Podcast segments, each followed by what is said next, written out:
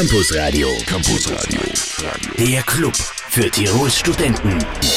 Und der Club hat auch heute am Dienstag, am 23. April wieder für euch geöffnet. Freue mich, dass ihr mit dabei seid. Zu Gast bei uns im Studio ist heute Universitätsprofessor Magister Dr. Thomas Albrich. Schönen Abend, Herr Albrich. Schönen Abend. Herr Albrich, Sie haben uns was mitgebracht, ein Buch oder eigentlich sind es ja drei Bücher. Was beschreiben Sie in diesen drei Büchern, die insgesamt an die sechs Kilo wiegen? Ja, in diesen sechs Kilos werden, wird die Geschichte der jüdischen Bevölkerung in Tirol von den Anfängen um 1300 bis herauf in die Gegenwart beschrieben. Also ich habe einen Teil davon äh, geschrieben, einen Teil haben zwei andere Herren Kollegen von mir von der Universität. Also Co-Autoren. Co-Autoren und äh, auch noch zwei Leute, die aus einem früheren Forschungsprojekt mitgemacht haben. Im Prinzip bin ich der Herausgeber, bin auch der Autor, der die Hälfte des Textes geschrieben hat, mhm. aber den Rest haben die anderen gemacht. Also drei spannende Bücher werden uns heute begleiten bis kurz vor 19 Uhr. Fein, dass Sie da sind. Schönen Abend. Mehr zu diesen drei Büchern gleich nach Lena. Lena und Stardust im Welle 1 Campus Radio. Zu Gast bei uns heute Professor Dr. Thomas Albrich. Herr Albrich, 6 Kilo Buch, Buch haben Sie uns mitgebracht. Zuerst vielleicht noch ganz kurz zum Institut. Sie sind am Institut für Zeitgeschichte. Was sind da Ihre Schwerpunkte? Also meine Schwerpunkte sind äh, Minderheiten. Ja. Und zwar Österreich und Umgebung. Dann der Zweite Weltkrieg. Da geht es auch in Publikationen vor allem dann um Tirol und Südtirol, beziehungsweise Minderheiten an sich, Schwerpunkt eben jüdische Geschichte. Wie lange sind Sie schon am Institut für Zeitgeschichte? Ich bin jetzt mittlerweile bald 30 Jahre am Institut für Zeitgeschichte, seit 1985. Fast 30 Jahre, fast ein rundes Jubiläum. Fast, ja. Gut, rund 10 Jahre haben Sie an diesem Werk gearbeitet. Sie haben in der Zeit natürlich viele andere Bücher veröffentlicht, aber zehn Jahre hat es gedauert, bis dieses Buch jetzt erschienen ist. Wo liegen die Anfänge des Projekts Jüdisches Leben im historischen Tirol von den Anfängen bis zu den Kultusgemeinden in Hohenems, Innsbruck und Meran? Ja, die Anfänge liegen im Jahr 1992.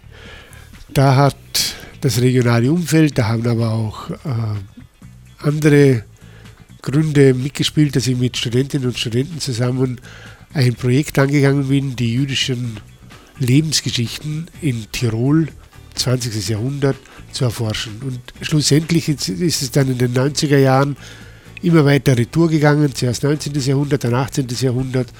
Und schlussendlich sind wir dann dorthin gekommen, dass wir 2600 Biografien, Kurzbiografien erarbeitet haben.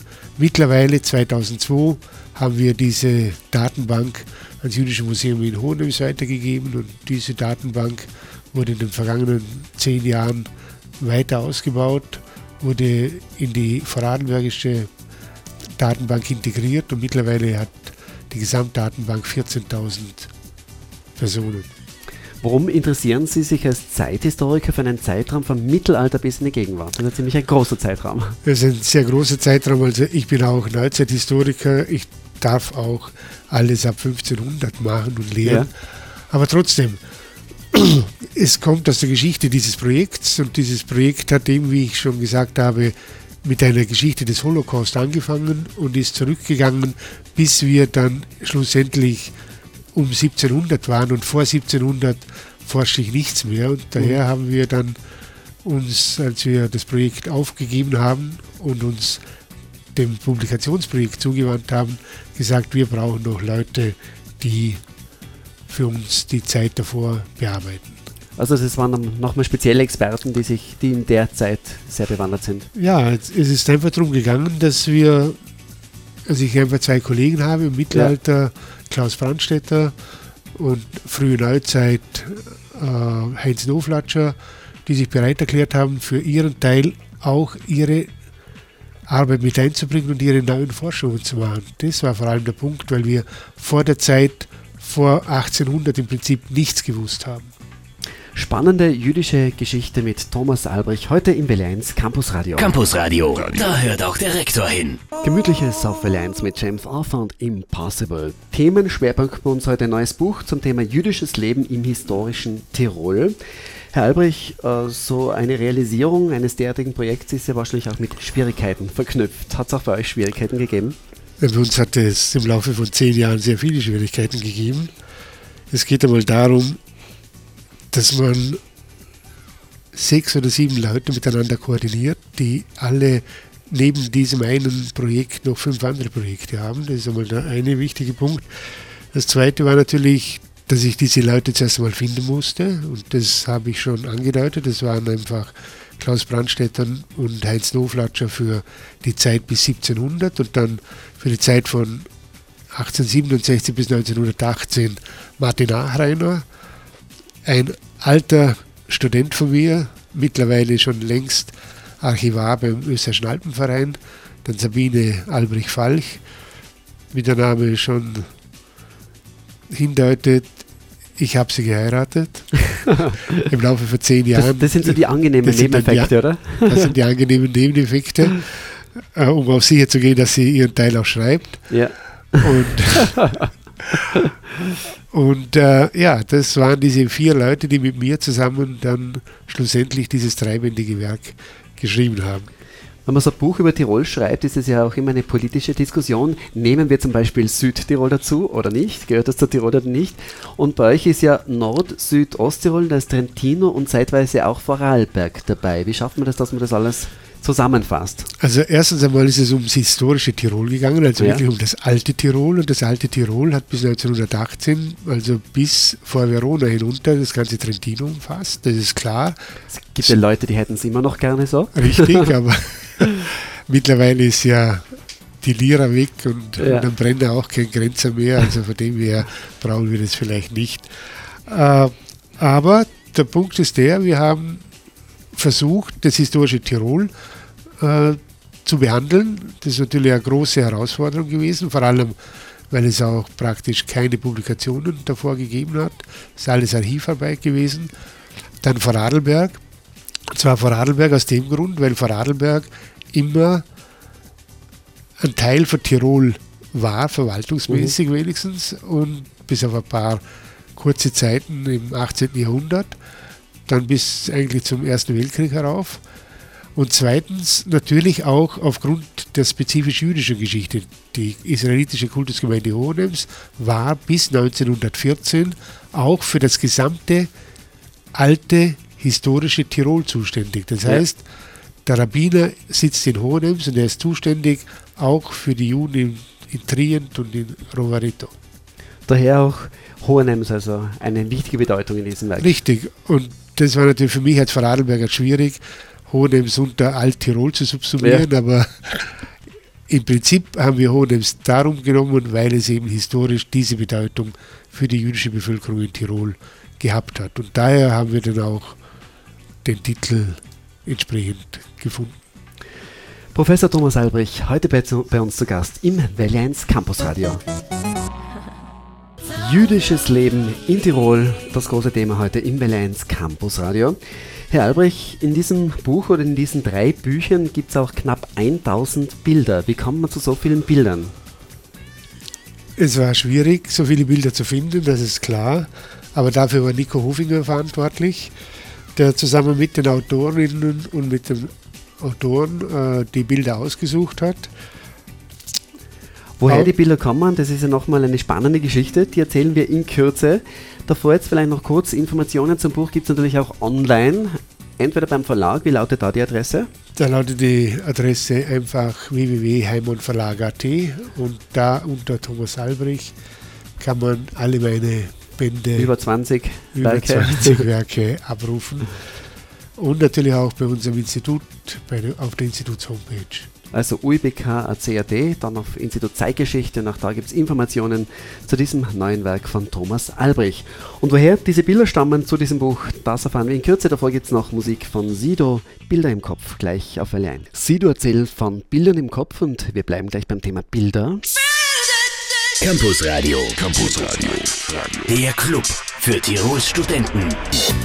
Professor Dr. Thomas Albrecht erzählt uns jetzt, woher die Bilder kommen, die knapp 1000 Bilder, die er für sein Buch Jüdisches Leben in Tirol ab 1300 verwendet hat.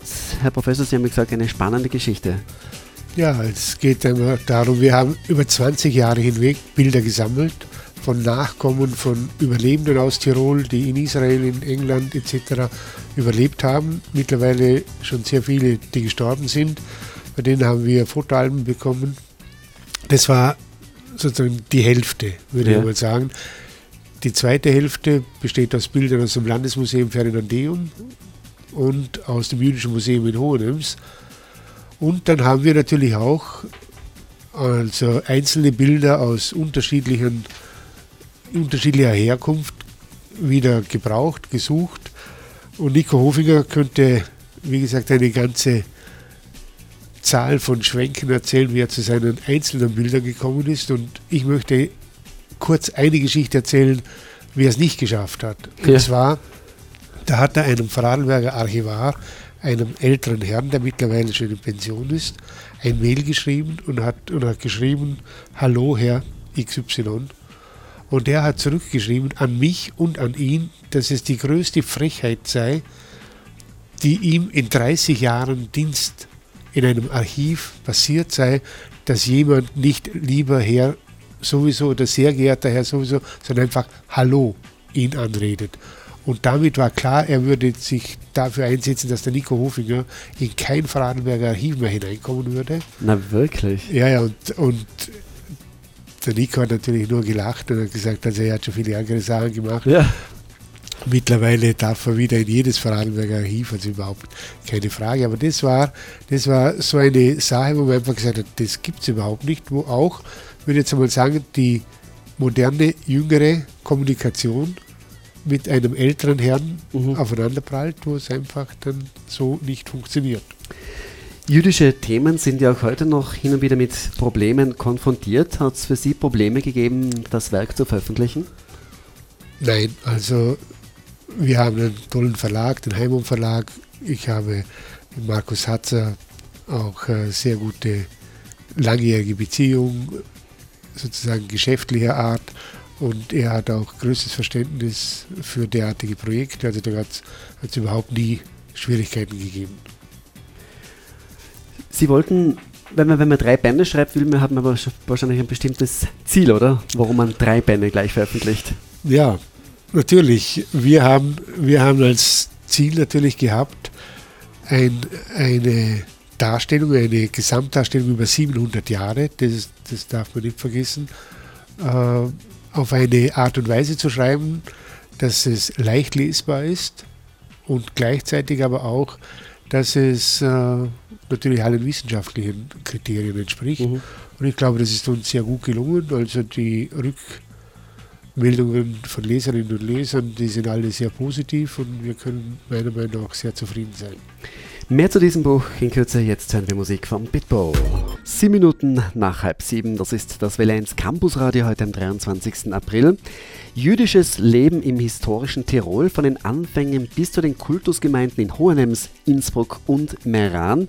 Der Titel eines neuen dreibändigen Werkes von Professor Dr. Thomas Albrich. Herr Albrich, es ist ja nicht das erste Buch zur jüdischen Geschichte. Gibt es in eurem Werk neue Aspekte? Also gibt es was Neues an der Geschichte?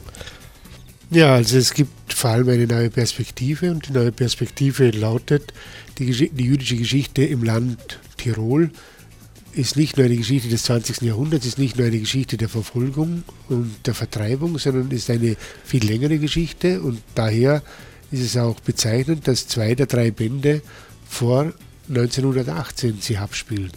Das ist also das eine. Und das zweite ist auch, dass wir natürlich auch Vorleistungen erbracht haben. Wir haben eine ganze Reihe von Büchern herausgebracht über das 19. Jahrhundert, über das 20. Jahrhundert, nur um zwei zu nennen. Das eine zum 19. Jahrhundert heißt von Salomon Sulzer bis Bauer und Schwarz, jüdisches Leben im 19. Jahrhundert. Und der zweite Band, der aber schon lange, vor langer Zeit erschienen ist, heißt Wir lebten wie Sie, jüdische Lebensgeschichten aus Tirol und Vorarlberg, die alle im Holocaust enden. Und von dem her haben wir natürlich schon vorgearbeitet und haben auch diese Sachen ergänzt mit neuen Erkenntnissen in diese neuen Bände eingebracht.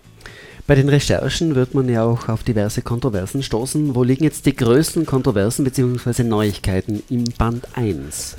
Also Band 1 ist im Prinzip etwas, wo, wo ich sagen könnte, da ist von A bis Z praktisch alles neu. Es gibt nur zwei Aufsätze aus den 1980er Jahren von Gretel Köfler, die ist also die Doyenne der, der, Forschung, der Forschung der jüdischen Geschichte in Tirol. Und sie hat zwei Aufsätze damals publiziert, aber das ist alles natürlich sehr wenig, wenn man sich vorstellt, dass es von 1300 bis 1700 herauf oder bis 1800 herauf geht im Band 1.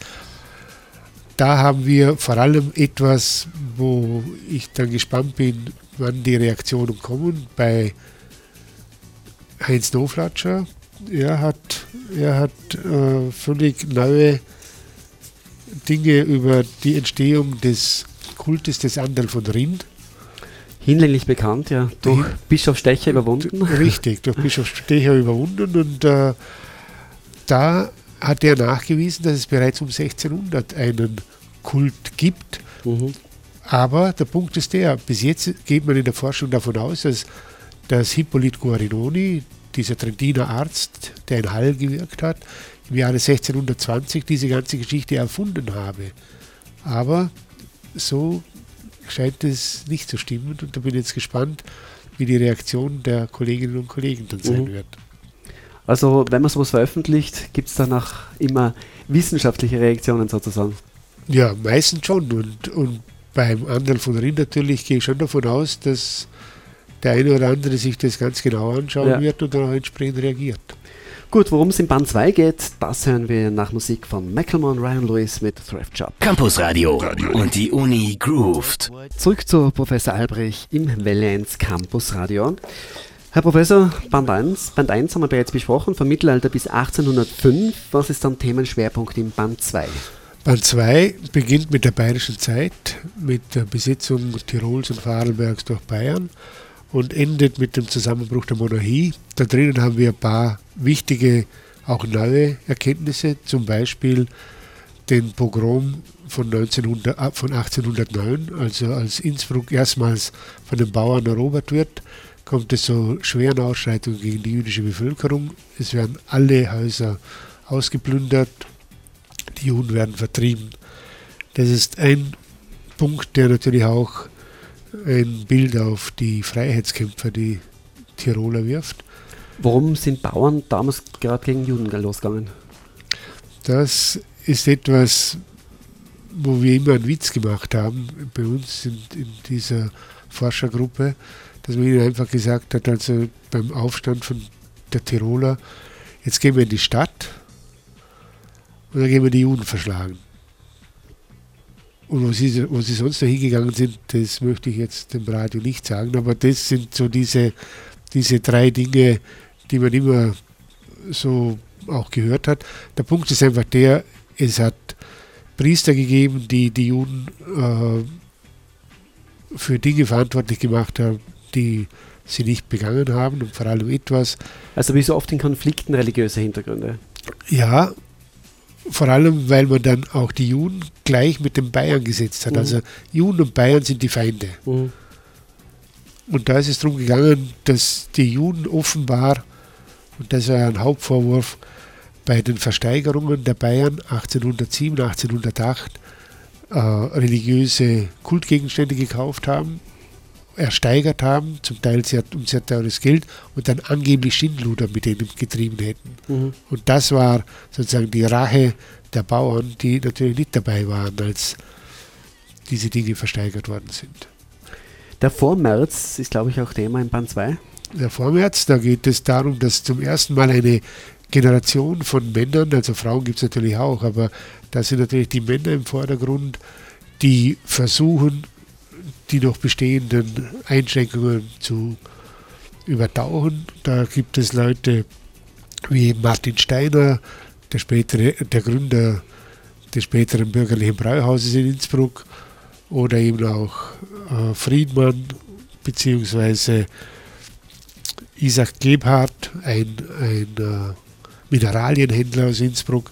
All diese Leute, die bringen die Tiroler weiter voran, die Tiroler Juden weiter voran in Richtung Gleichberechtigung. Mhm. Und dann haben wir in der zweiten Hälfte des 19. Jahrhunderts die Themen, die dann für die Moderne entscheidend sind. da geht es um den neuen Antisemitismus auf der einen Seite und auf der anderen Seite, ebenfalls von Martin Achreiner beschrieben, um den neuen, das neue Selbstwertgefühl der jüdischen Bevölkerung und vor allem der erfolgreichen Juden. Da haben wir in Innsbruck natürlich die großen äh, Familien Bauer und Schwarz mit ihrem Kaufhaus, später Kaufhaus Tirol, beziehungsweise Sigismund Schwarz, der nicht aus dieser Schwarzfamilie stammt, in Bozen.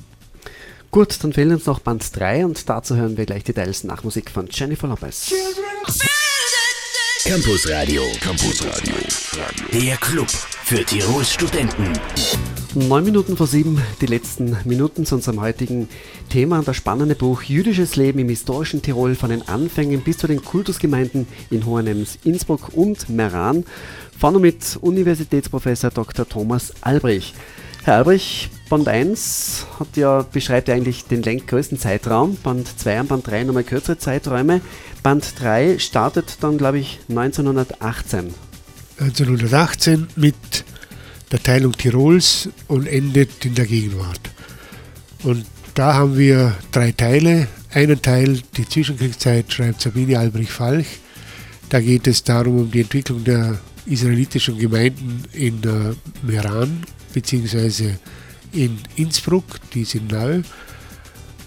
Und es geht darum, um die Geschichte des Zionismus in Tirol. Das ist auch eine ganz tolle Geschichte mit vielen Leuten, relativ vielen Leuten, die vor 1918, 38 bzw. unmittelbar nach dem Anschluss 1938 nach Palästina bzw. spätere Israel emigrieren, fliehen und diese ersten Zionisten haben auch dafür gesorgt, dass ihre Familie nachkommen können, ihre Freunde nachkommen können und daher hat Tirol den relativ größten Anteil an überlebenden Flüchtlingen in Palästina im Verhältnis zur Größe der Gemeinde.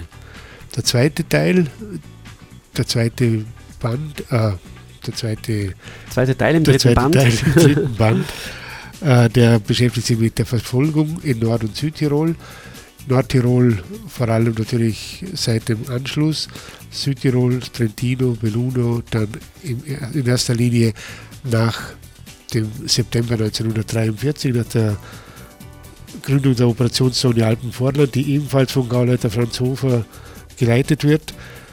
Und dann haben wir da drinnen zwei wichtige neue Erkenntnisse oder Dinge, die dargestellt werden. Einmal die sogenannte Osteraktion der Gestapo 1943. Da werden die jüdischen Ehefrauen bzw. Ehemänner aus geschützten Mischehen ins Lager Reichenau gebracht, vom Lager Reichenau nach Auschwitz deportiert, bis diese Aktion abgebrochen wird und dann eben im Herbst 1943 die Deportation der Südtiroler Jüdinnen und Juden nach Innsbruck, also nach ins Lager Reichenau, wo sie den Winter über sind und im Sommer bzw. im Frühjahr 1944 ebenfalls nach Auschwitz gebracht werden.